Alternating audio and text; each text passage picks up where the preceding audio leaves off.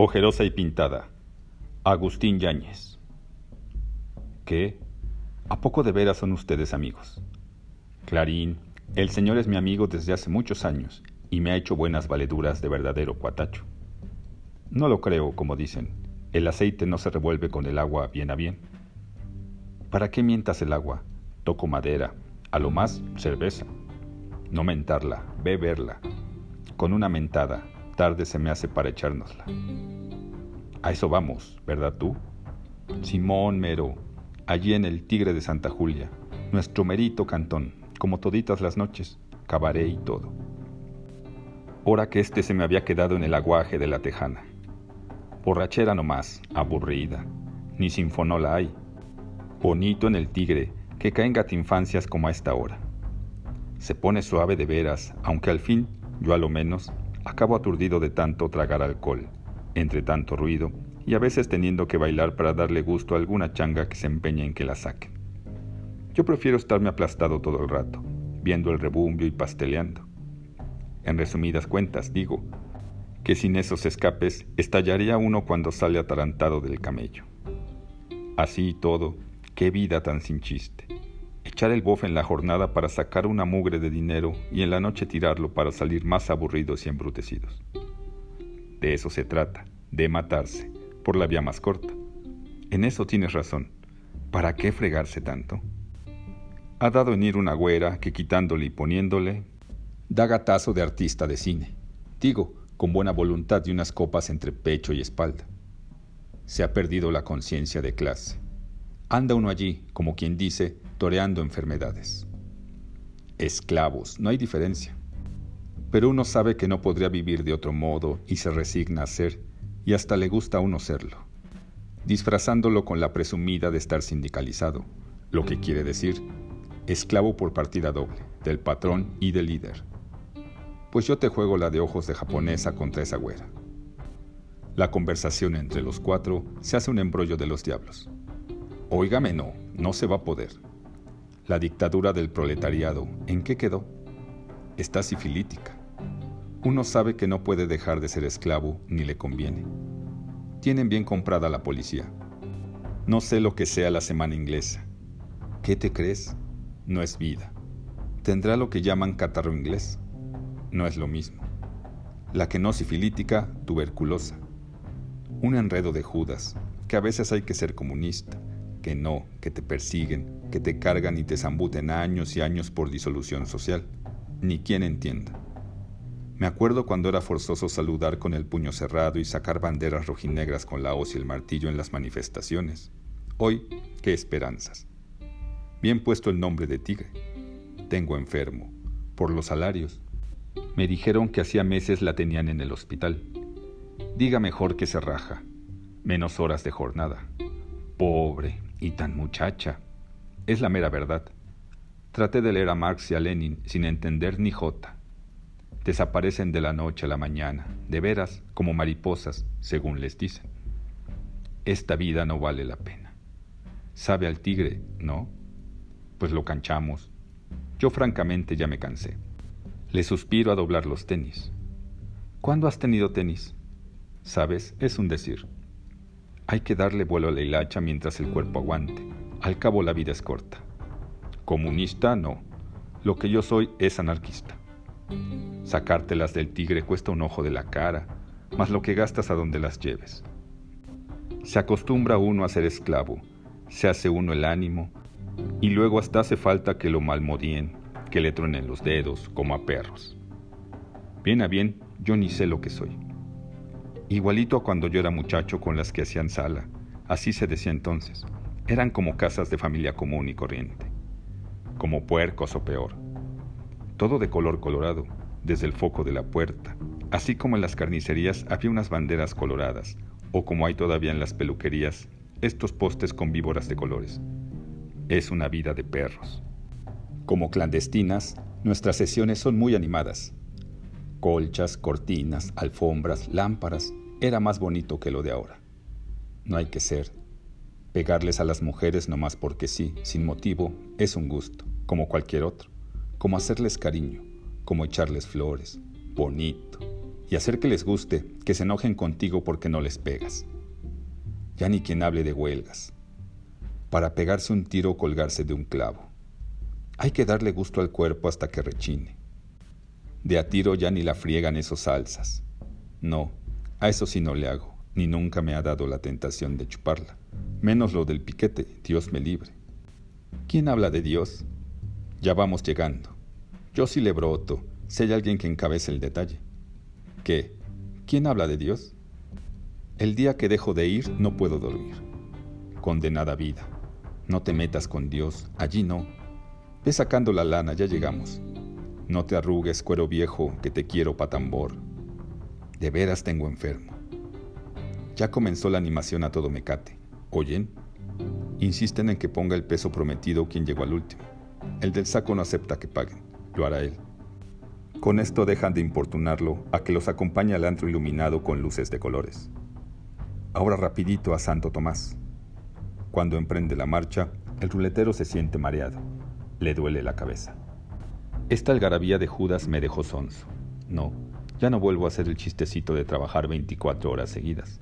Lo que es mañana, si no se presenta el posturero, prefiero perder. Qué ganas de volar hasta el catre y no despertar en ocho días. El cuerpo tiene su límite. Y dale con el cuerpo. Tigre de Santa Julia. Qué puntada de ponerle hacia el cabaretucho. Así se llamaba un asesino que fusilaron. De veras, tengo enfermo, nomás las exigencias del trabajo. Qué necio se quiso poner el tipo ese. Usted lo aprudentó demasiado.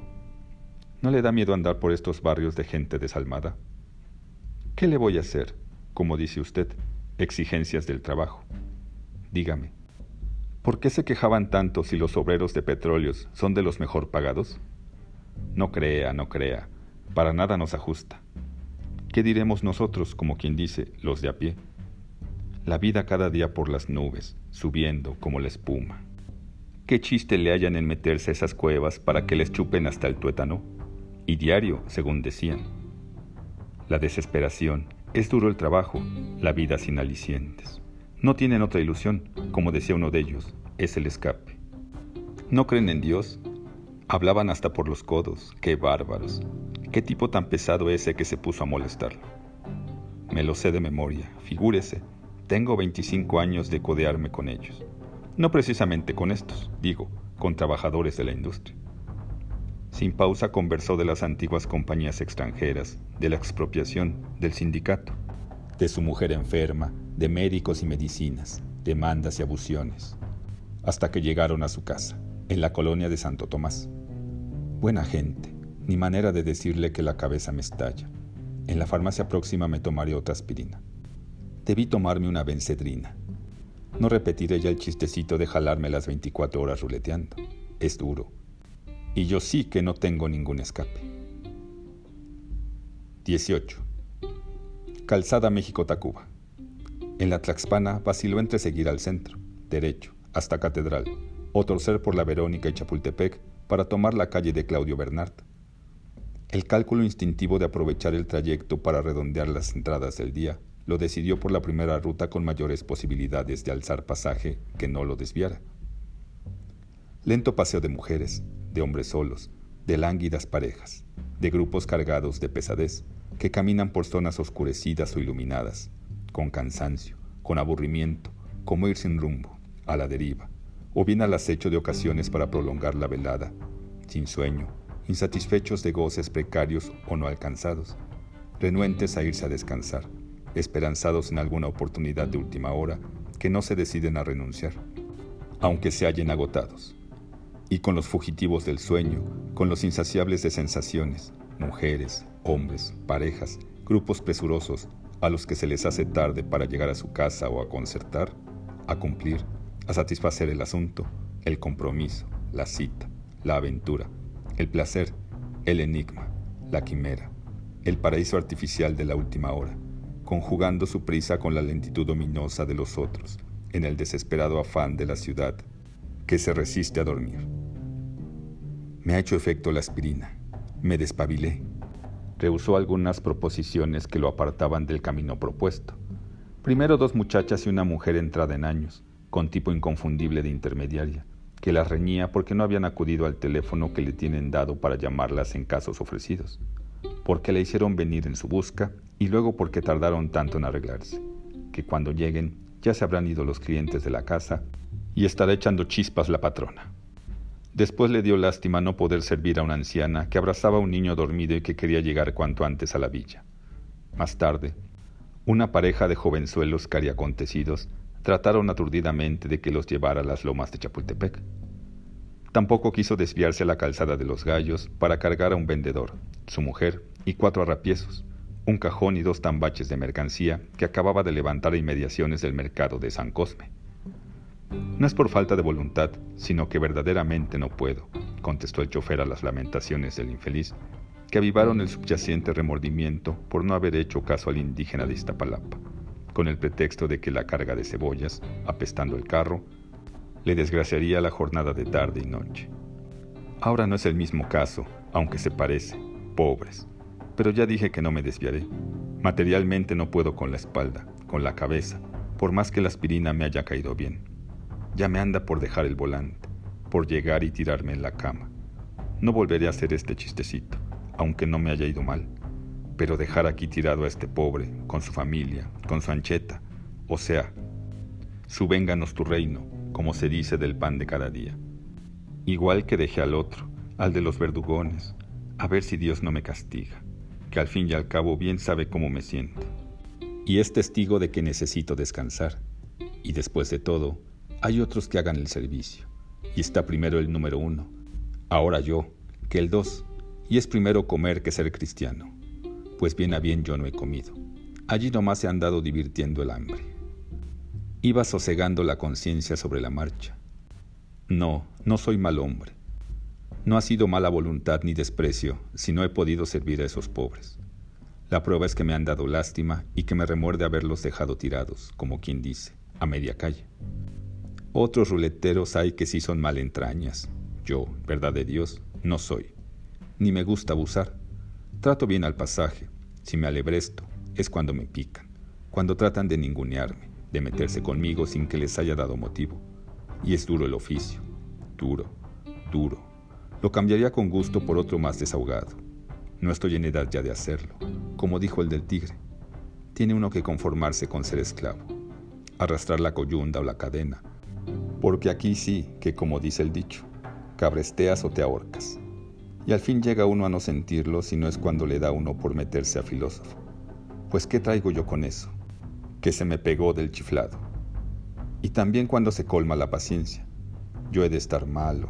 Sí, no me siento bien. La cabeza, estas espaldas como de palo, tiesas, y hasta oigo que me rechina el cuello. Todavía desechó la proposición de unas mujeres con inconfundible pinta de fichadoras, que se dirigían a un cabaretucho por la plazuela de Garibaldi. Sí, la que me dio tanto más lástima fue la viejita del niño dormido, que parecía pesarle tanto. Si ni así me resolví, menos con estas locas que luego se hacen chistosas y prometedoras para no pagar. Entonces sí me castigará Dios. Qué cosas. Esos obreros comunistas, ateos, me han hecho pensar en Dios, ya van muchas veces. Lo que no hizo ni la mamá del santo. Y es que sí, de plano, estoy enfermo, tengo que cuidarme. Iba ya por la tabacalera cuando lo detuvo un sujeto que le recordó al muchacho llegado en la mañana de Guerrero con ánimo de conquistar a México. Aunque el nocherniego era de mayor edad. Explicó que andaba perdido y que no hallaba cómo dar con el hotel en que vivía, cerca de un jardín grande, con la estatua de Morelos y cañones. El ruletero discurrió que se trataría de la ciudadela y convino en llevarlo allí. ¿Quién sabe si no haya estado en lo justo pensando mal de las cabareteras? He oído decir que los justos juicios de Dios, solo Dios, y dale con Dios. También que nadie sabe lo que otro lleva en su capa. Esas tal vez no lo hagan por vicio, sino por necesidad. Parecidas en algo a mí, sujetas a un trabajo que no les gusta, sin hallar otro, hasta que se pudran. ¿Qué le van a hacer? En tanto dejaba hablar al pasajero perdido. Es feo esto de nortearse, donde que se parecen todas las calles, que no hay manera de distinguirlas, a menos de hallar algún templo, algún edificio bastante conocido, que sirva de orientación. Y aún así se confunden unos con otros. Hace no sé cuánto tiempo que camino de un lado para otro. Yo creía que después de tanto andarle a México ya no me perdería, como los primeros días. Tanto más que ahora pude llegar bien a la estación, pero al salir, anda vete, se me revolvieron las calles. Luego las gentes y hasta los gendarmes son tan malas personas que apenas echan de ver que alguien anda norteado, les encanta desencaminar más. Preguntando por la calle de Valderas, me han traído caminando de Herodes a Pilatos. Distraído el chofer en sus pensamientos, desbordábase la garrulería del norteado. Es una ciudad enredosa. Llego a desesperar de entenderla. Siento, como ahora, impulsos de renunciar a ella y de volver a mi capital de provincia. ¿No al pagarme hoy en la mañana dijo que hacía como Hernán Cortés cuando quemó sus barcos? ¿Tan pronto se arrepintió de conquistar a México? Dándose cuenta de su confusión con el muchacho de Guerrero, añadió, Dispénseme, no sé en qué estaba pensando, lo confundí con otro pasajero. Consigo mismo. No hay duda de que estoy enfermo. Haber llevado mi manía de comparar personas a creer que se trataba del mismo sujeto. Mas el pasajero no reparó en la disculpa. No, ¿qué va? Nada de arrepentirme. Lo que pasa es que a veces me asusta sentirme frente a un monstruo, dentro de su boca, que me traga. O mejor, que me chupa. Lo feo de andar norteado es la sensación de aniquilamiento. Creer que nunca podré orientarme y que jamás podría hacer, por ejemplo, lo que ustedes. Oficio que no es nada envidiable. ¿Cómo no? Andar despreocupadamente por todos los rumbos, conocer los vericuetos y todavía más, adivinarlos, como perro de presa. Saber si una ciudad, pienso yo, es dominarla. No creo. Por lo menos estará de acuerdo conmigo en que no se puede aspirar a dominarla sin conocerla. Esto es el principio de aquello.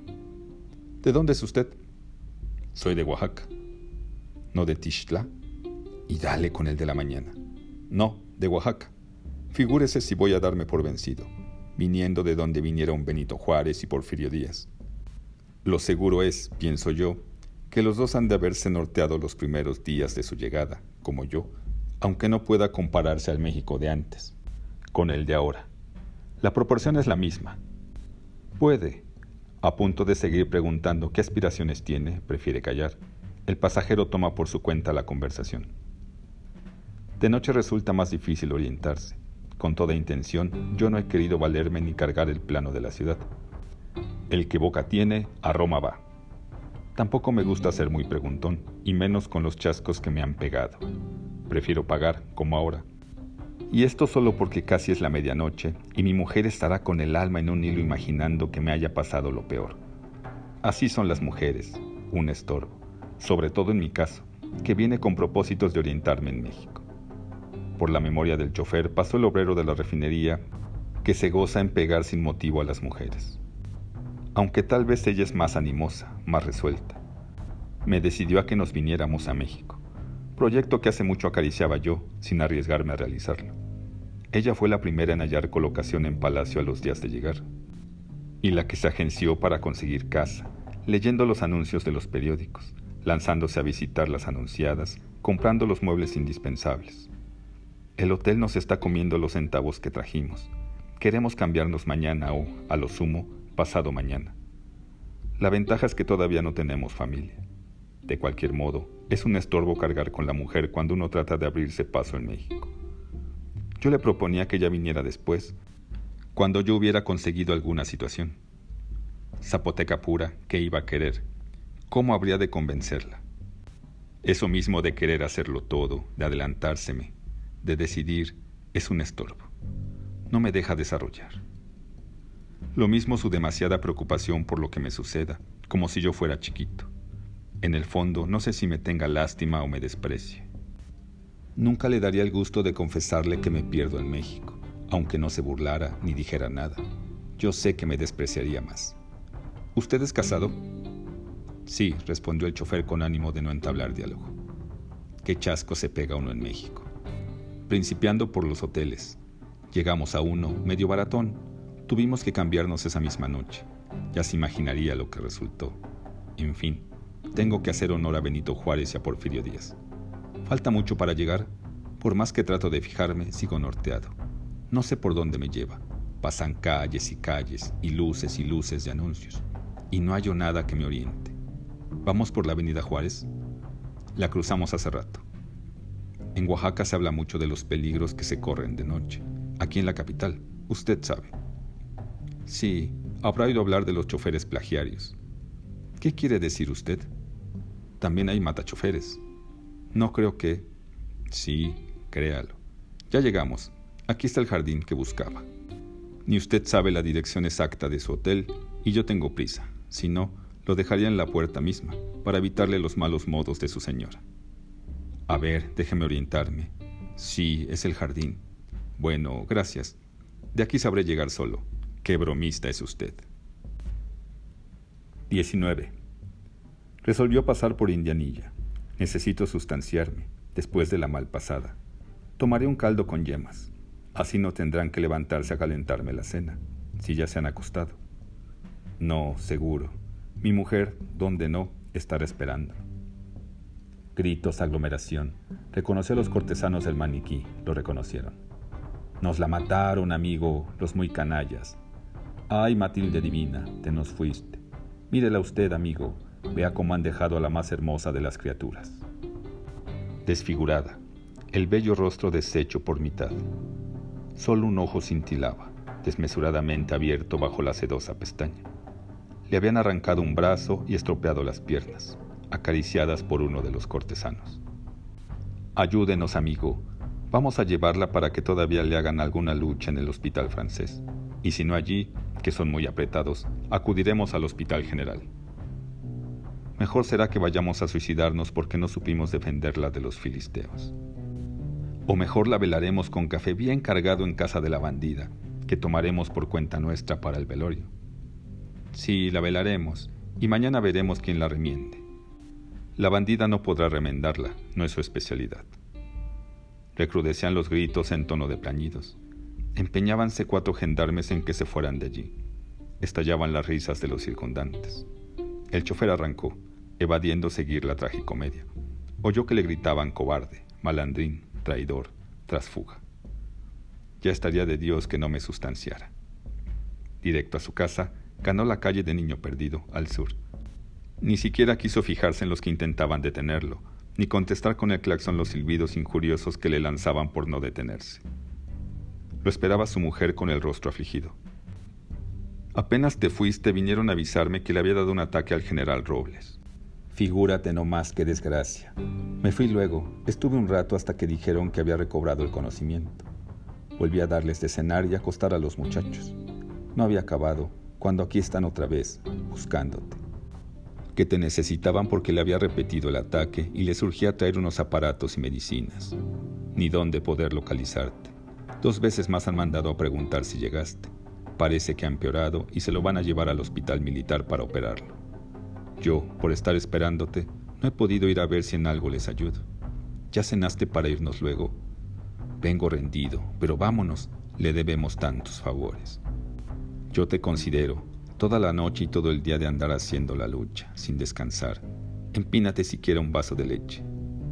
Llegó corriendo un individuo.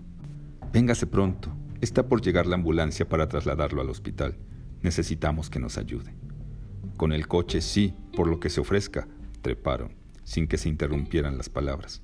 Hay pocas esperanzas, pero los médicos siguen al pie del cañón, luchando a brazo partido, dándole vida artificial con oxígeno. La resistencia de su naturaleza los tiene admirados. Yo todavía en la mañana lo vi pasar, fuerte como ahuehuete, dijo la mujer. Qué hombre, a su edad, y con la vida que ha llevado, tiene la dentadura completa, no usa lentes, come de todo sin que le haga daño y, principalmente, conserva la increíble memoria que lo ha hecho famoso, y ese carácter que siendo muy enérgico, al mismo tiempo es bondadoso, simpático, a diferencia de otros jefes que solo saben mandar con malos modos. Yo lo veo casi como a mi padre. Comencé con él desde soldado raso. Todo se lo debo. Nosotros también lo queremos mucho y a su familia. Le debemos muchos favores. Para no ir más lejos, el coche con todo y placa. Él me la consiguió gratis y me prestó dinero para el enganche del carro. Apenas saben que pasamos algún apuro, nos buscan o nos mandan que pan, que azúcar, que ropa. Intenso movimiento en la puerta, personas que salían y entraban, unas consternadas, otras impávidas o simplemente fisgonas. En la pobreza del suburbio, La casa destaca por su solidez y su estilo pueblerino, amplia y vetusta, enmarcados en cantera el portón y las altas, anchas ventanas con rejas gruesas de hierro, toscamente forjado, sin otro alarde. A la expectativa de que le señalaran lo que habría de hacer, el ruletero paseó entre los que permanecían en la banqueta o llenaban el zaguán. La mujer se había internado en la casa. Los comentarios graneaban, se mezclaban, se separaban, componían el panegírico del agonizante. Un hombre que lo ha tenido todo, que pudo en un momento decidir los destinos del país, que desde la más humilde condición de campesino supo encumbrar los más altos puestos y tuvo en su puño al ejército. Después de todo, qué hermosa vida. Lo recuerdo cuando entró al frente de sus tropas victoriosas a la Ciudad de México, arrogante, con sus mostachos, su traje de campaña, montado en un soberbio alazán. Parecía estatua en movimiento. Nunca se le subió el poder, ni se olvidó de que había sido peón de Hacienda. Es lo único de que presume. Nunca le dio la espalda al pueblo, antes fue siempre su escudo. Para mí lo más admirable ha sido la dignidad con que vive, desde que se retiró a la vida privada y su pobreza, el que tuvo en sus manos chorros de dinero, todo el que quiso. Tuvo poderosos enemigos. La prensa nunca le guardó consideración, nada lo alteraba, ni lo desviaba de su línea recta. Enérgico pero justiciero, sabía reconocer sus errores, alternaba como igual con sus subordinados que lo adoraban, al mismo tiempo que lo temían. Yo fui de su gente desde las primeras campañas. Era un Dios para nosotros. En Él creíamos y adorábamos. Por Él éramos capaces de dejarnos matar. Así llegamos a ser irresistibles. Exacto, exacto. Una mosca blanca en este muladar. Revolucionario inmaculado, lleva en la sangre los principios de la revolución, las justas aspiraciones del pueblo, que siente y practica lealmente, sin demagogia. Es uno de sus héroes indiscutibles, una de sus legítimas glorias ejemplo en la guerra y en la paz, en los puestos públicos y en la vida privada, sería una pérdida inmensa, irreparable. El ulular vertiginoso de la sirena tronchó la elocuencia del veterano. Practicantes camilleros bajaron presurosos de la ambulancia y penetraron de rondón en la casona. Se hizo silencio general. En el silencio acudió el ruletero a sus reflexiones sobre los cambios de la vida, cuando él vino a vivir al barrio. El general todavía era gente de mucho poder, su casa siempre bloqueada de coches y de personas que lo asediaban. Mientras unos lo ponían por las nubes, muchos hablaban mal, echaban pestes contra el vecino. Al retirarse de los cargos públicos, fue quedando desierta su casa. Yo no sé de política, pero no hay duda que supo aprovechar su vida y era muy gente, sobre todo con los de abajo. Le remordió enfocar su pensamiento como si tratara de un muerto. Eh, qué cosa. Vengo de presenciar el grotesco duelo de aquellos guasones con una mona rota, para encontrarme con la muerte de veras. Y lo reminiscencias del recién nacido, del guerrerense recién llegado, del viejo desahuciado, del oaxaqueño perdido, repitiéndose la ilusión de identificarlos en el mismo proceso. Recordó unas frases recién oídas al veterano. México le tuvo siempre ojeriza, se le puso siempre difícil, pero la domeñó, la hizo a su rienda, en la lucha sin descanso. Le demostró lo que puede la constancia y la buena fe de un peón rudo, antecedente que no querían perdonarle los capitalinos presuntuosos, envidiosos de la buena fortuna. El chofer saltó a pensar en el muchacho de Peralvillo. Él sí llegará, como el general. Buen muchacho. Me trajo suerte. Como tardaran en sacar al enfermo, la impaciencia desató las lenguas. Parece que lo están inyectando para que resista bien la maniobra y el camino. Ahora que dice maniobra, compañero, ¿se acuerda de lo águila que mi general era para imaginar movimientos y de lo rápido para realizarlos? Llegaron a llamarlo el general sorpresas y el general ventarrón. Para una inyección es mucho. Están perdiendo un tiempo precioso. Sí, no perdía el tiempo. No le gustaba perderlo ni que otros lo perdieran. Un estratega formidable un intuitivo. Qué desesperación con la tardanza. ¿Cómo seguirá? He conocido a pocos hombres de carácter como él, donde ponía la mira, ponía la bala. Lo que se proponía lo conseguía, tenaz como pocos, trabajador incansable. Fuera de las ocasiones en que lo hirieron, jamás guardó cama, ni estuvo enfermo.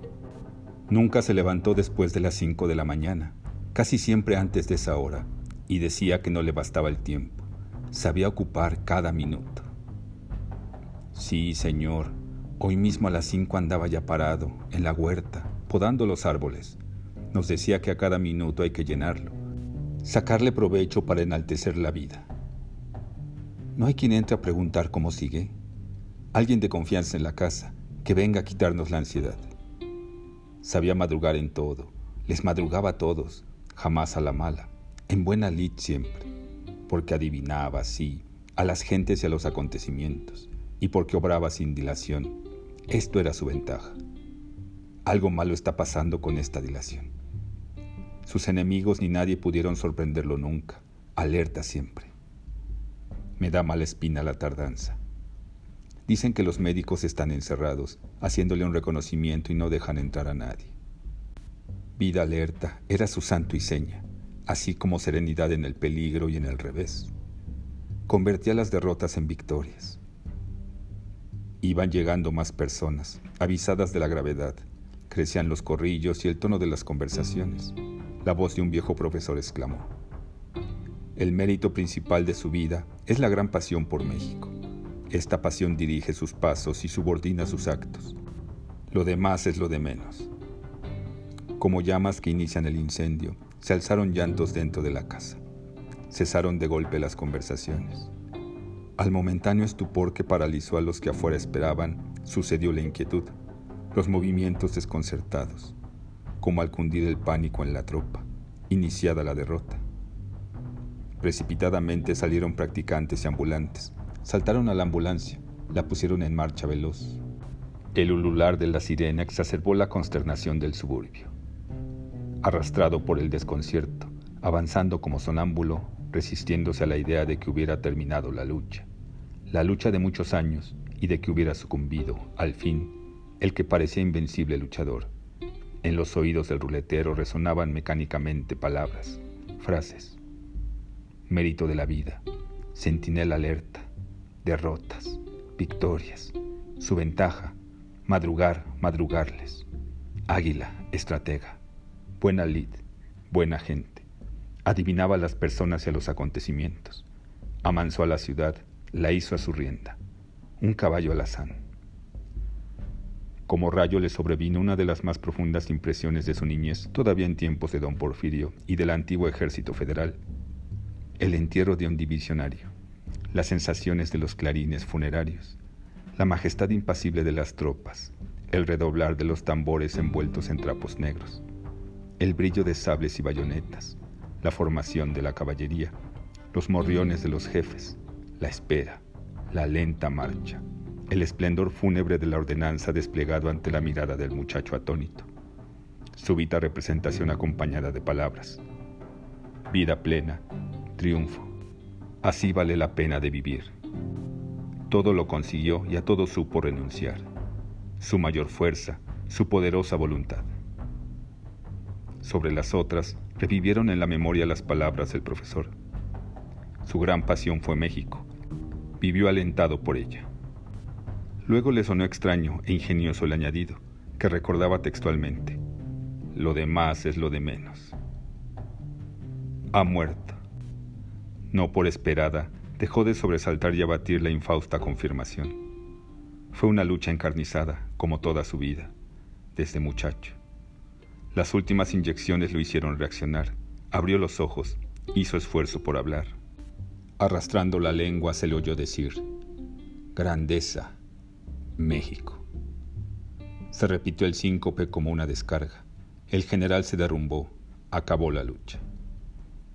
Vi el reloj. Eran las dos en punto de la noche. Alzó los ojos al cielo el chofer. Espectralmente abotagadas por los reflejos y miasmas de la ciudad, las nubes amortajaban el fulgor de las estrellas. San Miguel Chapultepec, 11 de agosto de 1959. Thank you.